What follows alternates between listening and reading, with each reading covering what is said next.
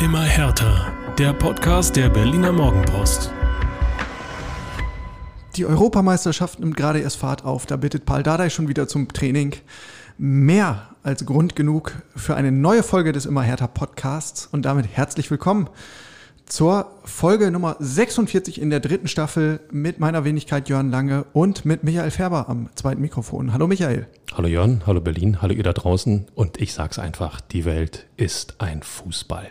Ja? Ja, über, überall rollt der Ball. Ich meine, mehr, kann's doch, mehr kann man nicht haben. Naja, also ich meine, wir sind ja jetzt nun ein auditives Medium, aber ich kann das ja mal transportieren. Kollege Färber steht mir gegenüber in einem T-Shirt mit dem Aufdruck UEFA Euro 2020. Wohlgemerkt. Also vom, vom letzten Jahr, oder? Wohlgemerkt keine Längsstreifen, ganz wichtig. Ja. Ja.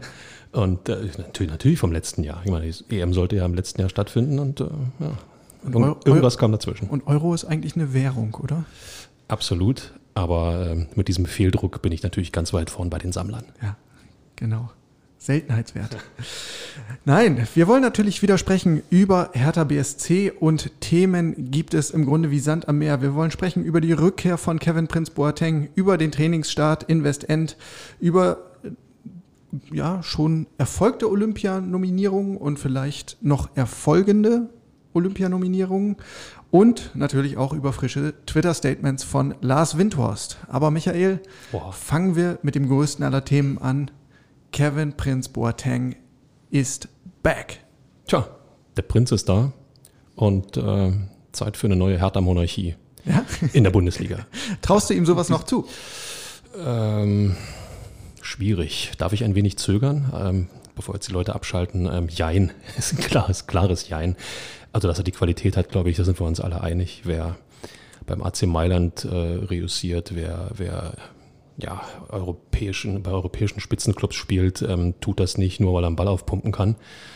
Andererseits ähm, ist vielleicht seine beste Zeit nur auch schon ein bisschen vorbei. Ich unke mal. 34 Jahre inzwischen? Ja, das ist, äh, muss kein Maßstab sein, aber in, in dem Fall ist äh, vielleicht 30 tatsächlich das neue 40. Und ähm, ich habe so ein bisschen Zweifel, aber wenn die in den ersten Begegnungen gleich ausgeräumt werden, dann äh, hätte ich ehrlich gesagt auch nichts dagegen. Damit wir die Fakten nochmal sauber zusammenbinden. Also, Kevin Prince Boateng hat einen Vertrag unterschrieben über ein Jahr. Er ist ablösefrei gekommen aus Monza vom italienischen Zweitligisten. Dort hatte er ja, äh, den Aufstieg in die Serie A verpasst. Bei Hertha erhält er die Rückennummer 27 und das Gehalt ja, beläuft sich dem Vernehmen nach so auf rund 1,5 Millionen Euro. Und ja, er ist mit einer ganz klaren Rollenbeschreibung ähm, geholt worden. Er soll quasi in die Fußstapfen von Sami Khedira treten. Ähm, es ist gar nicht unbedingt gefordert, dass er besonders viel spielt, sondern er soll in erster Linie ein Leader sein. Er soll ein bisschen für Ordnung und Hierarchie sorgen in der Kabine, neben dem Platz, gerade die jungen Spieler ein bisschen prägen und was er natürlich ähm, als ja, gebürtiger Berliner und Hertha-Zögling äußerst gut können sollte, Identifikation vermitteln. Ich glaube, das ist, ähm, ja, es ist der Hauptanteil, den er, den er zu stemmen hat, einfach auch nach draußen ein bisschen ähm, Hertha BSC zu verkörpern, das neue Hertha BSC zu verkörpern und das auch ähm, den, den Spielern, die noch nicht so lange dabei sind bei Hertha oder die vielleicht diesen, diesen, ja, dieses Hertha-Gen, diese Hertha-DNA noch nicht so derart verinnerlicht haben, da so ein bisschen beizubringen, auch wenn er selbst ja, äh, wie lange weg war? 14 Jahre, 15 Jahre? 14 Jahre, 14 ja. Jahre. Ist er denn doch schon mal eine lange Zeit, aber bei den Rahmenbedingungen ablösefrei, ähm, ja, 1,5 Millionen Euro, wenn es denn so ist, ähm, Gehalt, äh, ich sag mal, da kannst du nicht so viel falsch machen. Ne? Also was, was das angeht. Man wünscht sich natürlich bei so einem Namen, dass er auch entsprechend auf dem Platz reüssiert, sagt man, glaube ich. Aber wir werden sehen. Ja, aber da sprichst du einen wichtigen Punkt an. Also die Kosten halten sich in, in Grenzen und zudem weiß man ja auch genau, was man bekommt. Also sowohl Paul Dardai ist mit Kevin Prince Boateng bestens vertraut, als auch Freddy Bobic. Und das ist so ein Punkt, Michael, der hat mich ein bisschen irritiert. Denn du erinnerst dich vielleicht, als Freddy Bobic quasi seine Antrittsrede gehalten hat, als neuer Manager von Hertha BSC, ähm, hat er gesagt, ja, wir wollen natürlich ähnliche, eine ähnliche Erfolgsgeschichte schreiben wie in Frankfurt, aber das wird nicht nach der Devise Copy and Paste funktionieren. So läuft es einfach nicht. Ja. Zweite Amtshandlung, Copy and Paste. Boateng holen. Ja, gut. Aber die Beweggründe äh, haben wir schon anklingen lassen. Äh, ja, klar. Und Erfahrung war in der vergangenen Saison ein Dauerthema. Also schon unter Bruno Labbadia, später unter Paul Dardai. Es war immer wieder der Punkt, uns fehlt einfach Erfahrung. Uns fehlt jemand, der ordnet auf dem Platz. Uns fehlt ein Leader. Ähm, den hast du im besten Fall mit Kevin Prince Boateng. Aber ich bin ähnlich wie du auch wirklich gespannt, ob er auf dem Platz nochmal ein echter Faktor werden kann. Ähm, und gut, wir haben noch keine Trainingseinheiten, nichts gesehen. Ähm, ich ich werde das mal oder wir werden das gemeinsam beobachten ähm, und versuchen auch so schnell wie möglich einzuordnen. Spannend wird sein, ähm, inwiefern Boateng beispielsweise in dieses Projekt Goldelse hineinpasst. Ne? Und auch die Ansage von, von Freddy Bobic war ja, im, ich glaube, bei einem Kollegen von Elf Freunde hat er das gesagt, lasst uns erstmal Berlin wieder hinter uns bringen. Ähm, da hast du mit, mit Boateng natürlich einen, der äh, ja, im Wedding in den Fußballkäfigen groß geworden ist, Straßenfußballer ist, eben nicht aus dieser ähm, sagen wir mal, glatt geschliffenen, vereinheitlichten äh, Fußballinternatsschiene kommt, äh, ja, jemanden, der, der durchaus dafür sorgen kann, dass Berlin, und ich sag mal zumindest die, die Hertha-Ecke in Berlin, die große Hertha-Ecke wieder in Berlin, sich wieder noch mehr hinter Hertha stellt, als es ohnehin schon getan hat. Und das wäre schon mal ein erster Schritt. Ja, und dafür, du hast es gesagt, passt er eigentlich perfekt. Und genauso hat sich äh, Kevin Prinz Boateng jetzt auch sofort positioniert. Ähm, ihr habt es vielleicht mitbekommen, Hertha hat äh, diese ganze Verpflichtung gleich medial aufbereitet und ausgeschlachtet, ähm, hochprofessionelle Clips ähm, angefertigt, was sieht so ein bisschen nach Musikvideo aus. Kevin Prinz Boateng direkt zurück im Wedding äh, in seinem alten Käfig an der Travemünder Straße, ähm, gleich so Street Credibility äh, versucht greifbar zu machen. Ja klar, und natürlich stellt er sich als erstes hin und sagt, also aus meiner Sicht, wenn man Berliner ist, dann kann es nur einen Verein geben. Und das harmoniert ja ganz wunderbar mit der Zielsetzung von Freddy Bobic. Lasst uns erstmal die Stadt zurückerobern. Völlig spannend wird äh, in dem Zusammenhang auch sein, es hat ja so viele Facetten, Jörn. Ja? Wenn ich nochmal diesen Begriff, den keiner mehr hören will, Big City Club ins Erinnerung rufen darf in, und auch in diesem, in diesem ähm, Universum, in dem Hertha BSC dann künftig stattfinden sollte, was so ein bisschen mit, sagen wir mal, vielleicht Strahlkraft und auch Glamour zu tun hat. Die Frage ist, wie man jemanden ja, ein Straßenfußballer. Das ist jetzt nicht negativ gemeint, aber es ist ja nun mal eine andere, eine andere Darstellung, äh, wie der in dieses Konzept im Endeffekt reinpasst. Ähm, das macht mich total neugierig. Ja, mich auch. Ich zitiere hier nochmal ähm, den Prinzen Höchst selbst. Er hat gesagt, Hertha BSC ist nicht irgendein Club für mich. Ich bin hier, um etwas zurückzugeben. Ich bin in all den Jahren viel rumgekommen und habe viel lernen können, aber all das, meine ganze Karriere, habe ich diesem Verein zu verdanken. Das habe ich nie vergessen. Hertha war immer in meinem Herzen. Puh, in der glatt geschliffenen Profi-Welt, wo der schnöde Mammon eigentlich regiert, ähm, schwere Worte, an denen er sich messen lassen wird. Ja, und tatsächlich sind die Reaktionen äh, unter den Fans ja auch äh, durchaus zwiegespalten. Da wurde in den sozialen Netzwerken kontrovers diskutiert.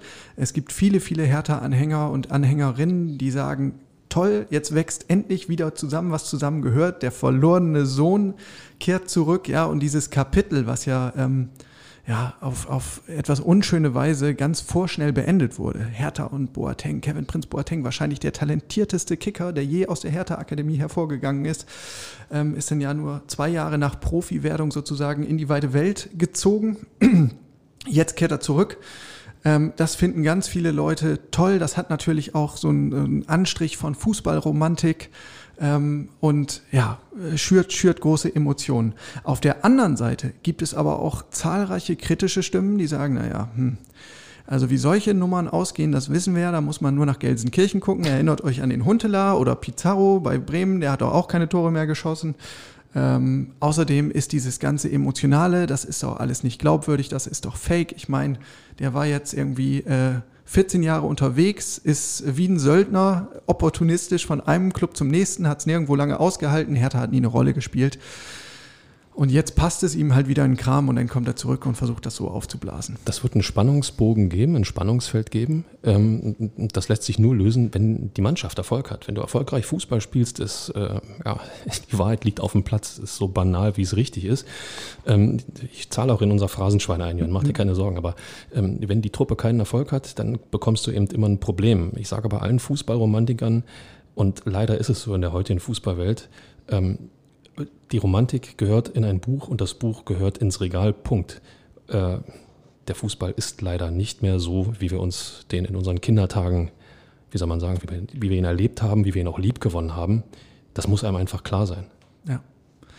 Klar ist aber auch, Michael, Kevin Prinz Boateng weiß, wie es geht mit der Außendarstellung und der Außenwirkung und geht all in. Absolut. Der, seinen markigen Worten hat er direkt mal Taten folgen lassen, denn er hat sich die Hertha-Fahne, das Club-Logo, mitten aufs Brustbein tätowieren lassen. Er geht ein bisschen unter angesichts der, des Ganzkörperkunstwerks. Äh, der hat ja, ich weiß nicht, wie viel Quadratzentimeter überhaupt noch ohne Tätowierung sind, aber also viel prominenter kann man ein Club-Logo nicht platzieren.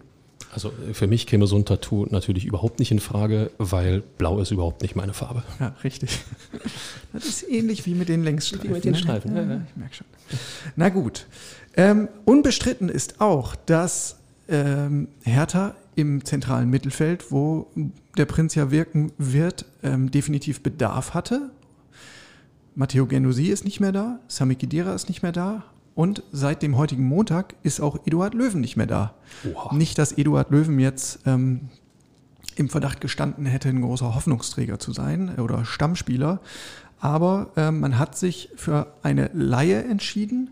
Und zwar geht der gute Mann zum Aufsteiger VfL Bochum. Eduard Löwen, insgesamt muss man sagen, ein eher unglückliches Kapitel hier in Berlin, 2019 geholt, ähm, zwischenzeitlich verliehen nach Augsburg. Für Hertha hat er bislang 14 Spiele gemacht, 0 Tore, 0 Vorlagen.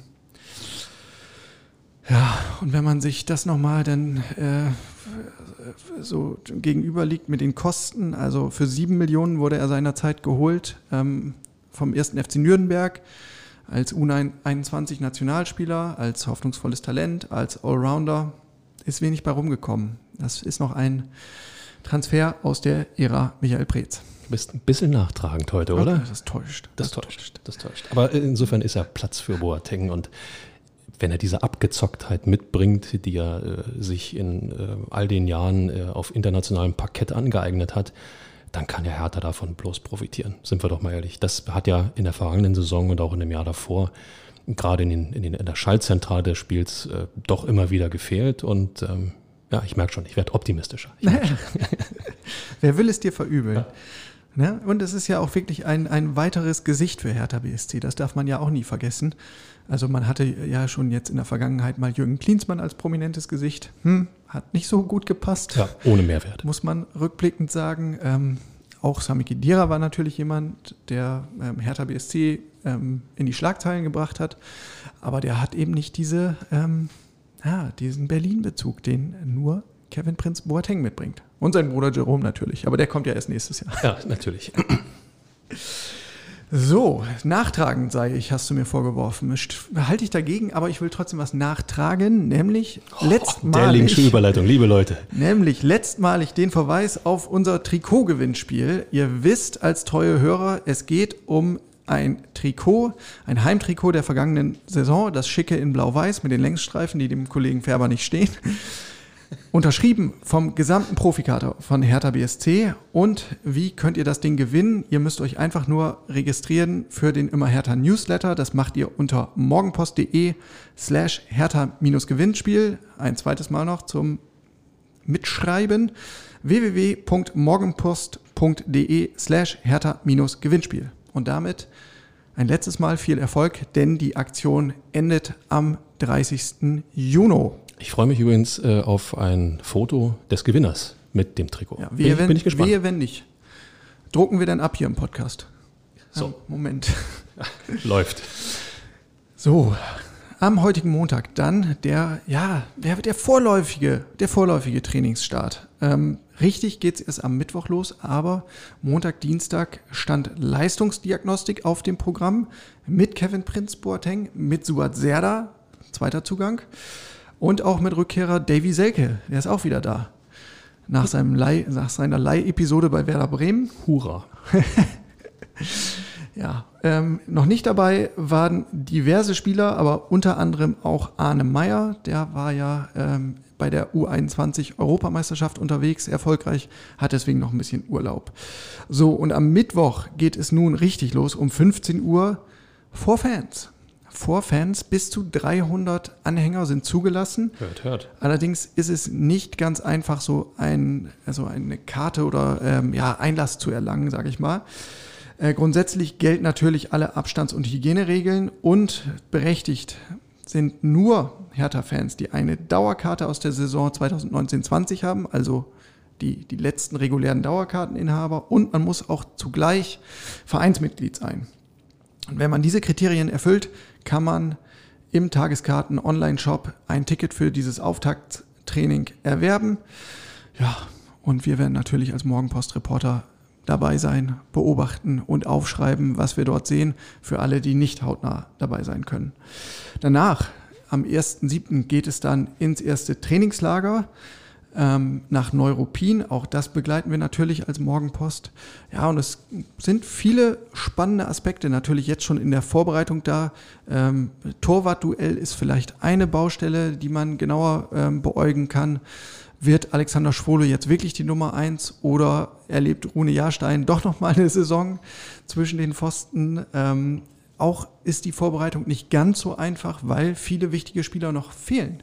Dedrick Boyata zum Beispiel ist noch bei der Europameisterschaft. Matthäus Cunha ist für die brasilianische Olympia-Auswahl ähm, nominiert.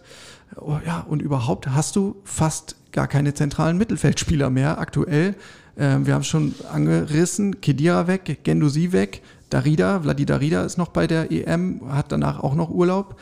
Luca Toussaint ist ebenfalls im Olympiateam bei den Franzosen.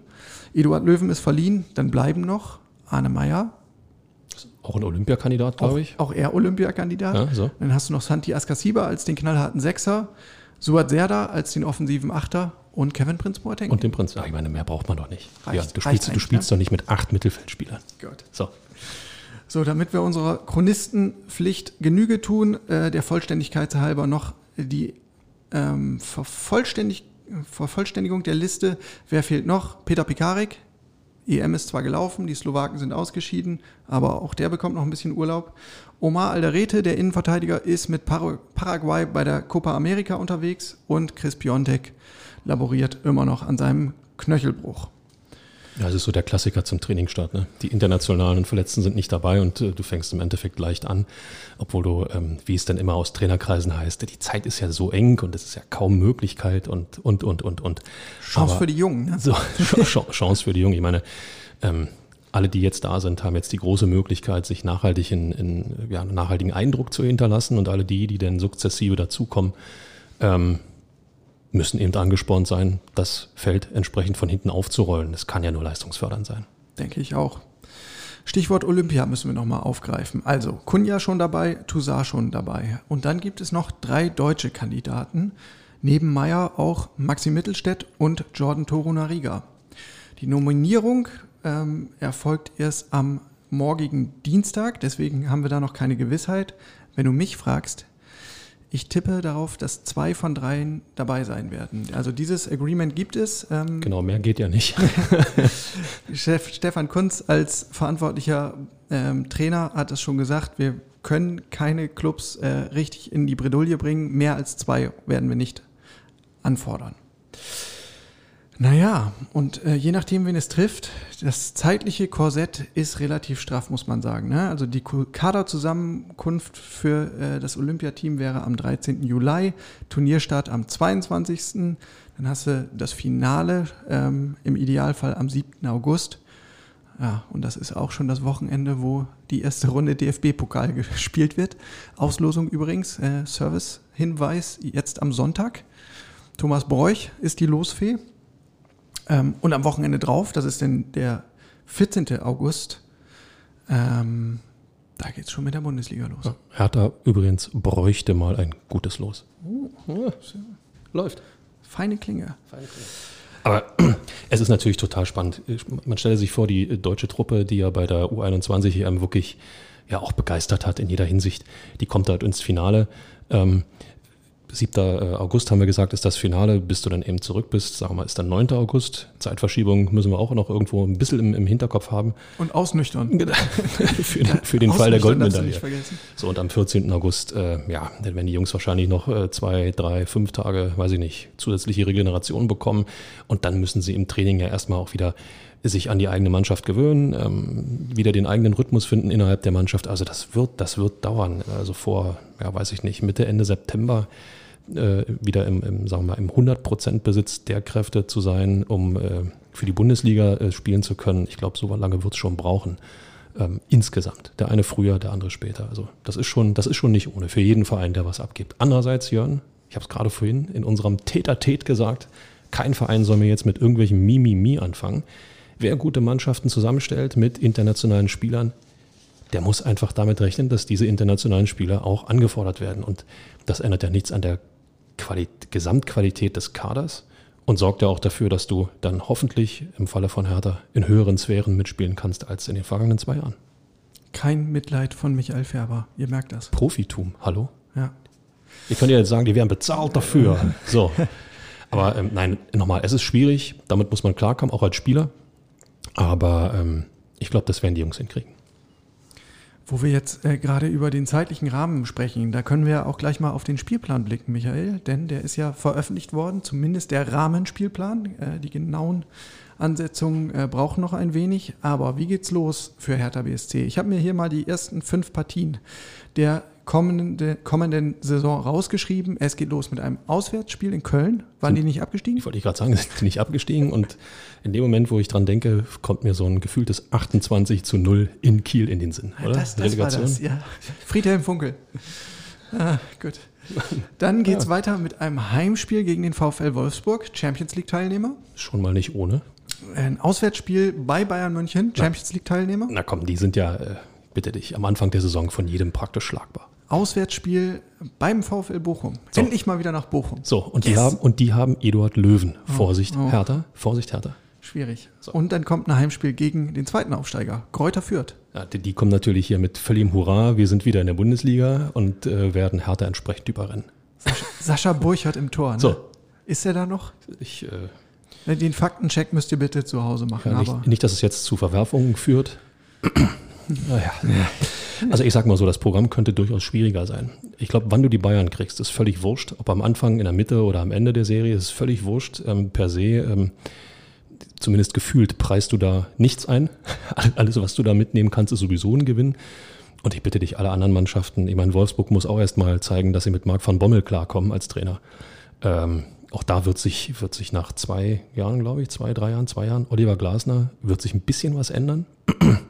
Hertha geht weiter auf der Dardai-Schiene ja, und äh, kann, schon, kann schon ein kleines, äh, kleines Plus sein für Hertha. Ja, also ich denke auch, es könnte happiger kommen äh, zum Auftakt. Ähm, wir brauchen natürlich noch ganz wichtig die Derby-Termine. Hinspiel äh, am Wochenende um den 20. November in, Köpenick. In der alten Försterei, ja. Und das Rückspiel dann, ja, das wird auch irgendwie vor Ostern sein, ne? Am Wochenende rund um den 9. April. Das ist eine Woche vor Ostern. Woche also vor Ostern, ja. Die DFL hat ein Einsehen, nicht so wie in diesem Jahr am Ostersonntag, das Derby. Okay, dann im Olympiastadion. Was braucht man noch als Fan? Ganz wichtig, Heimspiele gegen Borussia Dortmund und gegen die Bayern. Wird beides kalt, kann ich euch sagen. Gegen, ja. gegen Dortmund am äh, Wochenende 18. Dezember. Hm. Nochmal ein letztes Mal vor Weihnachten ins Stadion. Schön durchfrieren, dann mit warmem Glühwein gegen ankämpfen. Und gegen die Bayern am Wochenende rund um den 22. Januar. Aber ich sehe, du bist voller Optimismus. Du sprichst von Zuschauern im Stadion. Das äh, finde ich schon mal bemerkenswert. Ja, tatsächlich äh, bin ich da ganz guter Dinge. Klar, Delta-Variante grasiert, aber ähm, ich hoffe, ich hoffe. Das tun wir alle. Ich äh, bleibe da trotzdem auch, äh, wie soll man sagen, halte mich sehr bedeckt. Und äh, in diesem Zusammenhang ein Appell an alle. Die Sonne scheint, man kann draußen sein, aber liebe Leute, Pandemie is not over. Ja? Denkt bitte dran. So ist es. Michael, wir müssen natürlich noch auf diese Europameisterschaft ähm, schauen, auch aus härter Sicht. Ähm, für Peter Pekarik, das haben wir schon angesprochen, ist das Turnier vorbei setzte im letzten Gruppenspiel äh, der Slowakei eine 0 zu 5 Klatsche gegen Spanien. Ich würde mal sagen, ähm, der Torwart musste nach Hause laufen. nach diesem Volleyball-Fauxpas. Ähm, also mir, äh, mir, fehlen völlig die Worte. Ich kann das überhaupt nicht beschreiben, aber äh, gut, wenn Spanien dann mal am Rollen ist, dann ja. hast du eben keine Chance. Also vielleicht kann man sagen, äh, das Turnier für Pekarik, es wird ja sein letztes großes sein, aller Voraussicht nach, so ein bisschen wie für die Slowakei insgesamt. Zwei sehr respektable Auftritte und dann halt ähm, im letzten Spiel so ein bisschen eingenordet. Ähm, nun gut. Aber zwei andere Hertaner sind ja noch dabei, nämlich Dedrick Boyata mit den Belgiern und Vladi Darida mit den Tschechen. Belgien hat sensationell gegen die äh, Portugiesen gewonnen. Für Christian, Cristiano Ronaldo ist das Turnier vorbei und die belgische Defensive bockstark, muss man sagen. Ja. Hat nichts zugelassen im Grunde. Absolut dank der guten Wünsche von Dedrick Boyata von der Auswechselbank. das ist aus Berliner Sicht natürlich die weniger schöne Nachricht. Ähm, nach seinen Einsätzen in der Gruppenphase, jetzt in der K.O.-Runde offenbar völlig außen vor. Da scheint der Trainer Roberto Martinez ähm, ganz klar auf seine Routiniers zu setzen und hat seine Dreierkette gefunden. Und ich glaube, so wie die aufgetreten sind gegen ähm, die Portugiesen, wird sich daran auch nichts mehr ändern. Ja, aber wenn er den besten Mann draußen lässt, dann wird er nie Europameister. Auch das muss ihm klar sein. Ja, also ich, ich würde dem Kollegen Boyata schon noch die eine oder andere EM-Minute gönnen und ähm, ich glaube auch, dass er noch, dass er noch Einsatzzeit bekommt. Ein bisschen ich mein, tragisch. Ich meine, sorry, äh, der nächste Gegner ist immerhin Italien. Ja. ja. Und äh, da kann es durchaus sein, dass man vielleicht nochmal einen zusätzlichen Abwehrmann reinstellt, weil die Italiener ja völlig überraschend, auch wenn es jetzt gegen Österreich ein bisschen schwieriger war, die Offensive für sich entdeckt haben und schnell und zielstrebig spielen. Und ähm, wenn die Belgier allerdings so konsequent verteidigen und auch so, so wachsam verteidigen wie jetzt gegen Portugal, dann gegen Italien vielleicht, sogar mit Boyata, puh, das wird ein Knallerspiel, bin ich mir sicher. Ja, freue ich mich auch drauf. Und ja, ein bisschen tragisch läuft das Turnier jetzt für Vladi Darida. Der hat sich im letzten Gruppenspiel verletzt, äh, eine muskuläre Geschichte und im Achtelfinale konnte er deshalb nicht mitwirken, der tschechische Kapitän. Dabei gelang seinem Team ja äh, die noch viel größere Sensation. Tschechien wirft die Holländer raus. Absolut. Also ein Satz zu den Holländern. Ähm, Sie können es einfach nicht. so, damit ist alles gesagt. Ähm, so lustlos in ein Achtelfinale zu gehen bei der Qualität ist einfach, einfach nur erschütternd. Und wenn ich mir die Tschechen anschaue, dann war doch sehr viel Vladi Darida auf dem Platz, Jörn. Fleiß. Fleiß, Laufbereitschaft ja. und vor allen Dingen ähm, ja, kein Ball verloren geben. Es wurde immer nachgesetzt, es wurde immer an, an, an, bei jedem Ballgewinn an eine Möglichkeit geglaubt, die Holländer in Gefahr zu bringen. Und das ist ja das, was auch Darida immer wieder ausgezeichnet hat. Insofern, ja. da war sehr viel Darida im Spiel. Dann zurück nach Berlin. Ich habe euch nochmal die Liste der Testspielgegner erweitert und aktualisiert. Ähm, nochmal zum Mitschreiben für eure Lebensplanung. 1.7. wird getestet in Europin gegen Neustadt. Am 7.7. in Europin gegen Neuruppin. Am 10.7. gibt es einen Testkick gegen den SV Babelsberg. Am 14.7. gegen Hannover 96. Und dann vom 25.7. bis 1.8 steht das zweite Trainingslager an in Leogang in Österreich und da geht es dann bekanntlich an den sogenannten Feinschliff. Oha. So, und damit sind wir auch schon bei meinem traditionellen Lieblingsstichpunkt. Und sonst so? hervorragend. Ähm, da gibt es zum einen zu sagen, ähm, die Verhandlungen in der Personalie Nemanja Radonjic sind erwartungsgemäß ähm, weiter aktuell. Man hat ja das Leihgeschäft beendet. Äh, Radonjic ist zurückgekehrt nach Marseille. Und es gab ja diese Kaufoptionen für Hertha, allerdings zu einem recht stattlichen Preis. Und da haben die Berliner Verantwortlichen ähm, ja gesagt, hm, der Kurs ist uns ein bisschen zu hoch, aber wir finden den Spieler insgesamt interessant. Also ist man weiter im Dialog und schaut mal, ob man sich irgendwie annähern kann. Und offensichtlich scheint man ja in Marseille nicht abgeneigt zu sein. Ansonsten würde man ja auf diese Summe entsprechend pochen. Also die werden sich das auch nochmal überlegen und sagen, okay, Vielleicht können wir uns verbessern, wenn Hertha der Meinung ist, Radonjic kann ihre Mannschaft verbessern und wir kriegen noch ein paar ja, Millionen Euro 17 ins Portemonnaie, dann äh, also es klingt jetzt nicht so, dass er, dass er nicht wiederkommt.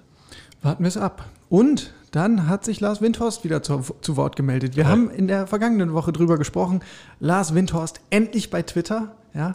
Und er hat ja gesagt, er freut sich auf einen konstruktiven Austausch. Das klang alles sehr nach Fandialog. Äh, einen Tag später hat man dann gemerkt, worum es ihm vielleicht noch viel mehr geht, nämlich darum, in die Berichterstattung ein bisschen einzugreifen. Er hat nämlich ähm, ja, Berichte vom Manager-Magazin und vom Spiegel relativiert. Äh, da ging es ja darum, dass Zahlungen nicht fristgerecht erfolgt sind, dass Hertha womöglich ähm, Handhabe hat und sich ähm, durch diese Vertragsverfehlungen Anteile zurückholen darf. Also das hat er alles ähm, nochmal aus seiner Sicht dargelegt und dabei erneut den Eindruck hinterlassen, ähm, Tenor, Schrägstrich, Windhorstlager und Hertha BSC. Wir sprechen mit einer Stimme, wir sind uns grün, wir vertrauen uns und ähm, wir machen das schon. Machen Sie sich mal keine Sorgen. Ja, aber es sind eben auch bloß noch zwei Tage bis zum 30.06. Und äh, ich sag mal so, wenn dies tatsächlich der Termin ist, dann sollte zumindest bis dahin auch ähm, entweder die Zahlung erfolgen oder irgendeine, irgendeine Vereinbarung, die ähm, ja, entweder den Rücktransfer von Anteilen ermöglicht oder eben auch äh, sagt, okay, es klappt dann vielleicht nicht am 30.06., wird dann ein bisschen später, dass man da vielleicht diese Tranche ein bisschen weiter aufsplittet. Ähm, bloß das sollte dann auch am 30.06. erfolgen. Und ansonsten hängst du nämlich völlig in der Luft, auch ja. als Lars Windhorst und Co. Auch das, das habe ich vergessen zu erwähnen. Ähm, diese Vereinbarung ist inzwischen öffentlich. Also es gibt neue Zahlungstermine.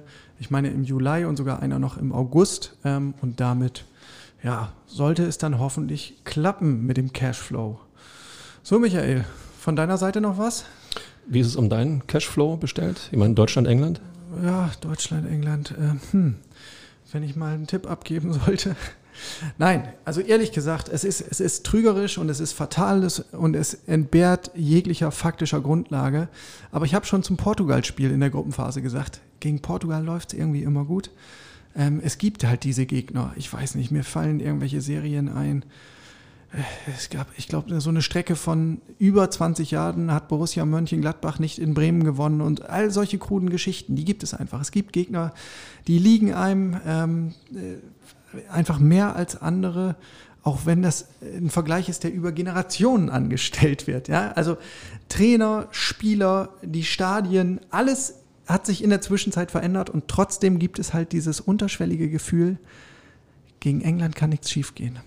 Genau das macht mir Angst. Ja, ja? Also ja, genau das macht mir Angst. Ich weiß. Weil jede, jede Serie endet irgendwann und äh, auch wenn Wembley eigentlich äh, fast schon Wunschspielort für die Deutschen ist, ich glaube, die letzte Niederlage ist irgendwie ein paar Jahrzehnte zurück, 40 Jahre oder so, 50 Jahre, also es ist schon ein Weilchen her in Wembley.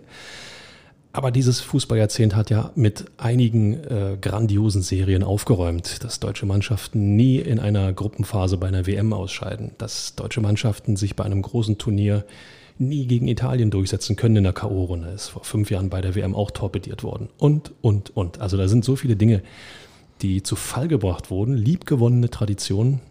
Deswegen habe ich ein ganz mulmiges Gefühl. Okay. Also ich sage, es wird aus deutscher Sicht in jedem Fall ein zu eins werden. Weil bei unserer Defensive, sorry, die spielt nicht zu null. Und dann Elfmeterschießen. Ja, aber dann bitte 18 zu 17 okay. für Deutschland. Na gut. Das wäre doch zumindest unterhaltsam. Damit, mein lieber Michael, wollen wir es gut sein lassen für heute und für diese Woche. Wir melden uns wieder am nächsten Montag. Das ist dann schon der 5. Juli. Wahnsinn. Mensch, bald ist Weihnachten. Ja, die ersten Geschenke schon. Klick, klick. Und das wird dann, naja, wenn man so will, die erste Trainingslager-Edition mit frischen Einblicken und Eindrücken aus Neuruppin. Wir freuen uns, wenn ihr wieder einschaltet und zuhört. Bis dahin, macht's gut. Ciao.